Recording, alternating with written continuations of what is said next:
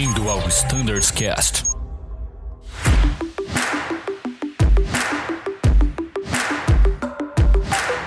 Fala pessoal que acompanha o Standards Cast, sejam todos muito bem-vindos. Eu sou o Bruno Scardoelli e neste episódio eu gostaria de abrir as portas do CCO.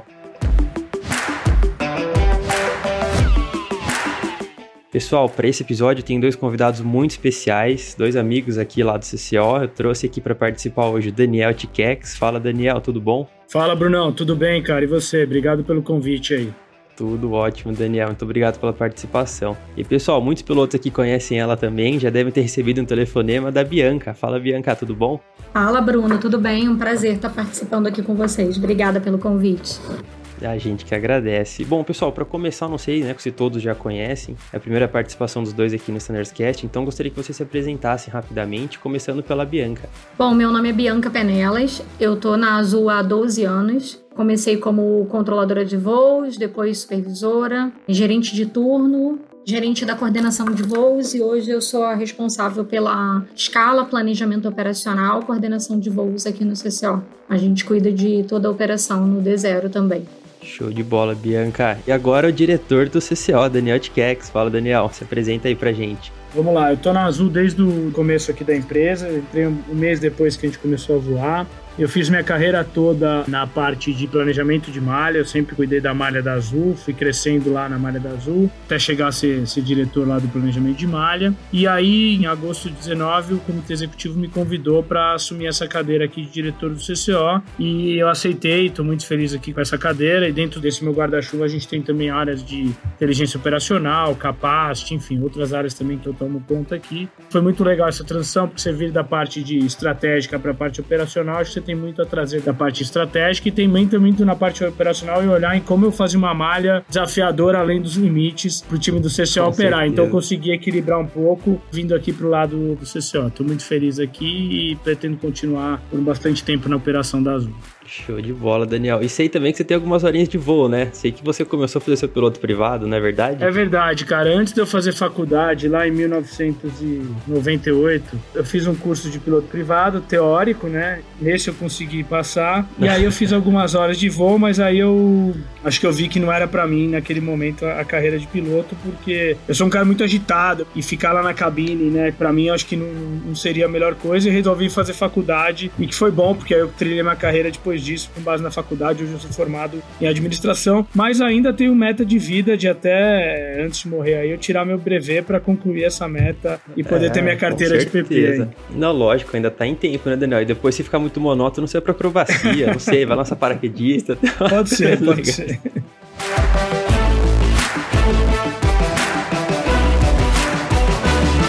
Bom, Daniel, Bianca, mais uma vez brigadão por estarem aqui participando e eu gostaria de começar apresentando um pouco mais o CCO, né? Como eu falei no começo desse episódio aqui, a ideia é abrir as portas do CCO. E eu como piloto, né, antes de eu vir para administrativa, eu conhecia muito o CCO pelo MCC, que era o que a gente ligava direto, e pela escala. Só que aí dentro tem muitos outros setores além desses dois, né? Vocês poderiam comentar um pouco de tudo que acontece dentro desse organismo vivo da empresa? Eu vou começar aqui, depois eu passo a bola para Bianca aí contar um pouco mais em detalhes. Primeira coisa importante, Bruno, para a gente contar para todo mundo é o seguinte: é o período de tempo que o CCO trabalha, tá? Então, uhum. o CCO nada mais é do que a execução do que está sendo planejado pelas áreas de planejamento e a gente tem duas janelas principais de atuação aqui: 30 dias, quando a gente trata da escala dos tripulantes, ou seja, a partir do momento que a escala do tripulante é publicada, a gestão dessa escala passa a ser do CCO. Isso aí geralmente é uma janela de 30, 35 dias. A escala é sempre 30 dias, a gente recebe ela um pouco antes, né? Então, sei lá, de 30 a 40 dias eu estou cuidando da escala dos tripulantes aqui com o meu time. E a parte de 7 dias, que é a parte da malha, que é a parte que a gente cuida da malha em si. Então, os 7 dias da operação é onde a gente cuida de malha, escala, trabalha em conjunto com as áreas operacionais para fazer essa operação acontecer bem no funil operacional, bem ali na, na ponta até o momento zero da operação. E a parte de 30 dias a gente está olhando mais a parte de escala. Porém, a gente tem áreas aqui dentro que tem a coordenação de voos que cuida da malha em si. Né? Nós temos execução da escala, que cuida da escala e de todo o reflexo que ocorra na malha em virtude de alguma manutenção, alguma mudança devido à metrologia, enfim, uhum. qualquer mudança na malha que replica para a escala ou que acaba vindo também, essas mudanças de malha podem vir por aeronaves que estão em manutenção. Então o MCC informa uma aeronave que está em manutenção, a malha tem que atuar e a escala também tem que atuar. Então a gente é um ciclo na MCC, coordenação e escala de tripulantes para fazer a execução disso no dia a dia. Legal. Além disso, nós temos a parte de planejamento operacional, que é uma área que olha mais à frente, é uma área que está junto com os planejamentos da empresa, justamente para que a gente não adianta só receber e executar aqui. Eu também preciso fazer uma leitura do que está acontecendo e mandar de volta para as outras áreas de planejamento corrigir. Então, por uhum. exemplo, eu Com tenho certeza. um trilho que todo dia ele tem 30 minutos de solo entre as etapas dele. E todo dia na terceira etapa a gente troca essa aeronave porque ele já atrasou. Então é ideal que esse time de planejamento operacional ele junte com os planejamentos e fale, olha, todo dia isso está acontecendo, eu preciso aqui que venha corrigido isso. Eu preciso que ou você troque a tripulação antes, ou que você dilate um pouco mais esse tempo de solo e assim por diante, tá? Uhum. Além disso, nós temos aqui o CDV, o despacho, né, os DOVs, né, que é o nosso maior grupo aqui dentro do CCO, e temos áreas aqui dentro que não respondem diretamente à minha gestão, mas que estão dentro do centro. Então tem o próprio MCC, nós temos uma área de apoio a clientes que atende os aeroportos, né, as contingências. Nós Olha, temos uma área de cargas aqui dentro também, que nos traz os impulsos e necessidades da carga. Temos a equipe de catering aqui dentro. Temos uma equipe de planejamento de manutenção também que fica aqui dentro. Temos lá no Rio de Janeiro, dentro do DCE, dentro do Centro de Gerenciamento de Navegação Aérea, o CGNA, temos uma equipe de quatro pessoas que fica dentro do DCEA, olhando como é que está o tráfego aéreo, olhando o que, que a gente pode fazer, se antecipando o máximo possível para que a gente possa nos planejar e operar aqui de maneira mais assertiva. Uhum. Passando um pouco a bola para a Bianca, são várias áreas aqui, vou deixar a Bianca contar um pouco como essas áreas se interligam entre elas. A Bianca é a grande capitã aí, a nossa rainha, a gente chama ela de rainha. Ela que manda mesmo, eu não faço muita coisa, legal. tudo tá mais com a Bianca. E a gente tem um papel importante também que é legal a gente comentar em algum momento desse papo, são os voos especiais que a gente tem feito, né? Então tudo isso passa pela coordenação da Bianca e do time dela aí. Vou deixar ela contar um pouquinho aí de como funciona essas áreas trabalhando junto e que se você me deixar já, já tô tomando o seu, seu lugar aqui, Brunão. Bianca, conta um pouco também desses voos especiais, se o Brunão concordar de falar disso agora. Fala, Bianca. Bom, Bora. gente, a gente tem aqui também os gerentes de turno, né? Que são os maestros da banda, responsável pela operação de todo dia, né? Então funciona assim. A nossa missão aqui é trazer a aviação para o mais próximo da planejada possível, que é o que a gente combinou com nossos clientes, administrando as anormalidades. Então, a coordenação de voos faz o acompanhamento da malha, é quem faz contato com os aeroportos e com todas as áreas. Baseado nas adequações que tem que ser feitas na malha, a gente dá o input para o DOV, para eles emitirem a documentação de acordo com o que a gente combinou, e para a escala, para eles adequarem a escala do aeronauta de acordo com o que é a nossa necessidade. A gente trabalha muito junto, trabalha com informações, então é sempre importante a gente ter todas as informações de tudo que está acontecendo, de qualquer normalidade, porque quanto mais informação a gente tem, melhor é a nossa tomada de decisão. Sobre os voos especiais, que o Daniel acabou de comentar, são os fretamentos que a gente tem feito desde o início da pandemia, né? A pandemia trouxe essa grande escola pra gente dos fretamentos especiais, repatriações, voos cargueiros para lugares que a gente não tinha operação. Então a gente tem uma equipe dedicada a fazer toda essa operação e trabalha no dia a dia, fazendo checklists, acompanhamentos, vendo a necessidade de cada país para a gente entrar, vendo as necessidades da operação, vistos, testes de PCR, tudo isso a gente faz o acompanhamento daqui. O planejamento operacional é exatamente o que o Daniel falou. Ele faz o meio de campo entre a nossa operação e as demais áreas. Não só trazendo informação do que vai ser impactante, do que pode ser impactante, que é para a mesa acompanhar com maior empenho, como também pegando feedback do que aconteceu e que a gente pode melhorar, vir melhor, planejado, para que não tenha tanto impacto na operação. É basicamente esse nosso trabalho. A gente interage bem com todas as áreas, a gente tem que estar sempre interagindo bem e sempre passando bastante informação e recebendo bastante informação para que as nossas tomadas de decisões sejam cada vez mais assertivas.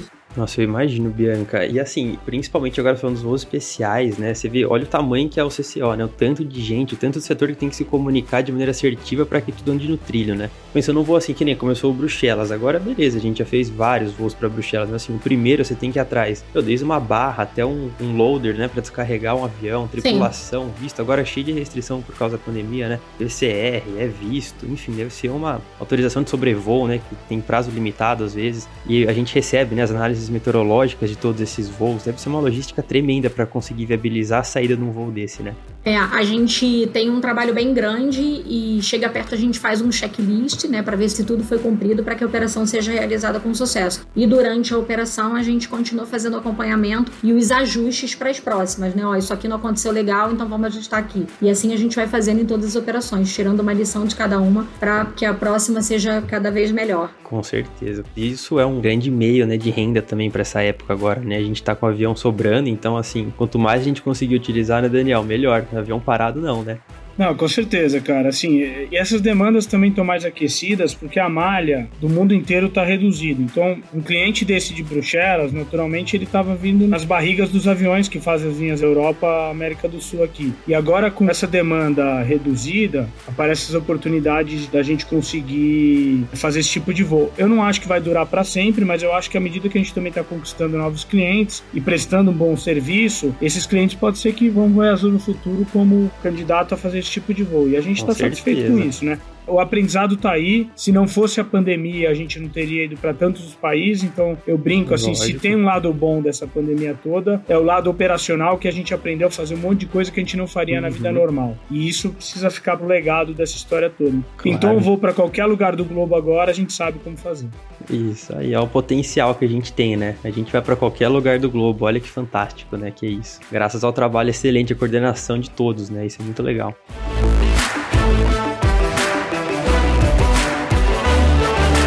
E Bruno, complementando o que o Daniel falou sobre o aprendizado que a gente teve na pandemia, um outro aprendizado muito grande, e aí esse a gente vai levar até para os mil voos novamente, a gente aproveitou a oportunidade da gente ter uma frota diversificada e a gente está fazendo um trabalho de acompanhamento, já montamos até uma célula estratégica aqui no CCO de cada voo para a gente fazer a troca de equipamento, a adaptação da demanda do voo com o equipamento. Uhum. Então, por exemplo, o planejamento planejou um voo de A320, a gente vem acompanhando aquele voo e a lotação dele não está de um A320. Então a gente faz uma adequação na malha e opera ele de Embraer para minimizar o custo da operação e não prejudicar os nossos clientes, né? De acordo com, com o número de clientes que tem a bordo. Então a gente tem feito muitas trocas de equipamentos, os pilotos devem estar percebendo aí. Muitos cancelamentos também estratégicos, quando a gente está com o mercado com alguns voos vazios, a gente faz uns cancelamentos que tenham acomodação para os próximos voos, que o mercado tenha a oportunidade de acomodação. Então a gente está fazendo esse trabalho agora diariamente. Isso também foi um aprendizado da pandemia.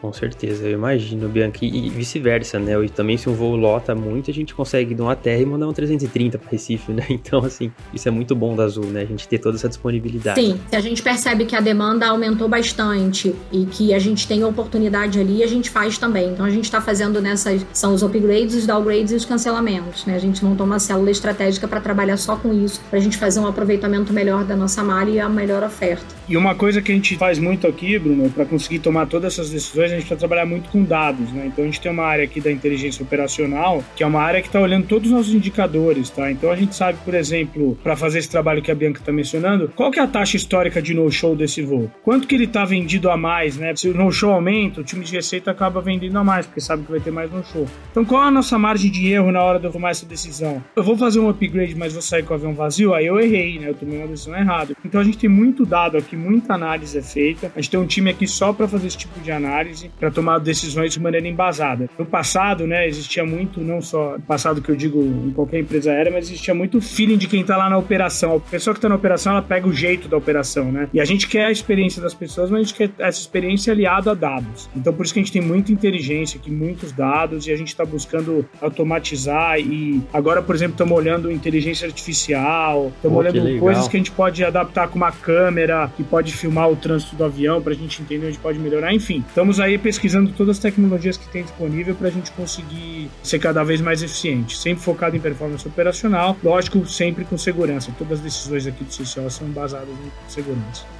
Com certeza, Daniel, com certeza. Agora vocês falaram muito né, de eficiência operacional, de voo no trilho, essa logística de trocar equipamento, enfim. Agora, pensando bem do lado do piloto, tá? Bem do lado da operação. Eu tô com voo, a gente sabe que ocorrem cancelamentos, o avião pode ter manutenção, enfim, alguém pode adoecer durante o voo. Meteorologia, como hoje cedo até fechou Campinas, né? Mas Campinas tá muito fácil, eu vou jogar um desafio um pouco mais difícil. E a Bianca vai responder com o pé nas costas, que ela já tá ligeira com isso, mas é legal para o pessoal entender. Bianca, vamos supor que a gente tá tendo um voo, não sei, um, um voo que decola de Sinop E o voo lá foi cancelado por algum motivo. A gente sabe que essa aeronave teria um trilho, vamos supor que é o Embraer. Vai, o Embraer ele teria que sair, por exemplo, de Sinop, passar em Cuiabá, de Cuiabá ele voltaria para Campinas e seguiria um voo dele, né? Um cancelamento desse no meio do trilho do avião, por exemplo, seja no início ou no meio dos voos, entre os voos, que acontece a partir daí, você recebeu essa informação. Vamos supor que o MCC te passou, pô, Bianca, acabou de cancelar um voo em Sinop, eu tô com uma tripulação inteira lá parada. A partir daí, o que, que acontece no CCO? Acho que isso é muito legal para os pilotos saberem. A informação pra gente, Bruno, chega assim, nunca chega como o voo cancelado, né? Quem toma a decisão de cancelamento do voo é o CCO.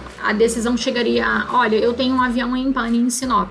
E aí a gente começa a fazer uma análise de eu tenho outra aeronave para posicionar lá, para tirar os nossos clientes de lá? Tenho ou não tenho? Eu tenho tripulação? Se eu tiver aeronave, eu tenho tripulação? Se não, eu tenho como acomodar os clientes no voo do dia seguinte? Base, vocês têm hotel para acomodar os clientes? E daí a gente começa uma série de porquês até a gente chegar na decisão do que a gente vai fazer. Olha, eu não tenho um avião lá, não tenho uma tripulação lá, mas eu também não tenho um hotel lá, então eu tenho que trasladar uma aeronave para lá. Aí eu pego uma aeronave de uma base onde eu tenho a tripulação e eu traslado uma aeronave para tirar nossos clientes. Ah, eu tenho um avião e uma tripulação para levar para lá, mas eu tenho um próximo voo e tenho acomodação para todo mundo. Então a gente não precisa fazer uhum. isso. Então a gente vai fazendo por eliminação todas as perguntas, de maneira que a gente atenda melhor o nosso cliente e resolva o problema, né? Então funciona mais ou menos assim. Quando a gente recebe uma informação de um problema, a gente começa a fazer análise de tudo que a gente pode fazer para que aquilo seja resolvido da melhor forma possível, lembrando sempre da nossa missão, que é trazer a malha para o mais próximo da planejada, administrando as anormalidades. Então a gente tenta fazer o mais perto do que a gente combinou com o nosso cliente para atender a demanda.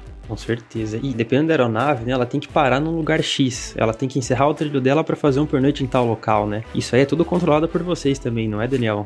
Essa logística, pô, não, esse, esse avião aqui ele tem que voar mais X ciclos ou horas, não sei. Ele tem que parar, não sei, em confins. E, e tem isso também, né, Daniel? Exatamente. Então, assim, além de tudo que a Bianca falou, a gente tem os acordos aqui com a manutenção, né? Então, é nossa responsabilidade alocar a aeronave certa no lugar certo, de acordo com a demanda que a manutenção nos passar. E aí, quando você tem uma contingência dessa, esse planejamento ele é quebrado e aí você precisa refazê-lo. E muitas vezes o material ele está num lugar, o avião foi parar num lugar que não tem a expertise daquela atividade. Mas eu, estou bem confiante que a manutenção está adotando uma alteração de processos, né, alteração de modelo na manutenção de linha, que eu acho que vai facilitar muito o nosso dia a dia. Em resumo, né, eu não sei se o Nalfa já passou por aqui, mas se não passou, fica uma dica para um próximo Standardcast aí com ele para explicar esse modelo de manutenção. legal, novo, legal. Que é basicamente a gente vai parar de correr atrás do avião e o avião vai correr atrás das bases. Então é, Pô, que eu legal. quero dizer com isso, a gente tem várias bases classificadas com o tipo de atendimento que elas podem fazer e ao invés de eu ter uma opção só para alocação daquele prefixo durante essa semana da operação, a ideia é que eu tenha duas, três e não num dia específico, num sete dias. Então se o avião passou numa base que ela já está preparada para aquela atividade nessa janela de sete dias, a atividade já pode ser cumprida sem precisar ser aquele posicionamento específico de dia, tail number e local, sabe? Então a gente vai ganhar mais flexibilidade e eu tenho certeza que isso vai deixar a Azul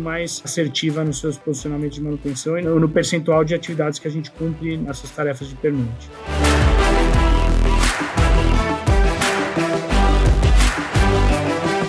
Bom, pessoal, infelizmente nosso tempo está chegando no final para esse episódio aqui com o Daniel e com a Bianca. Não percam que logo em seguida, no próximo, a gente vai ter mais bate-papo com eles. A gente vai continuar falando sobre muitos assuntos interessantes. Se você gostou desse episódio, se você quer saber um pouco mais sobre o CCO, sobre alguma outra área, fique à vontade para entrar em contato através do e-mail standardscast.com.br. Muito obrigado pela sua audiência e tchau!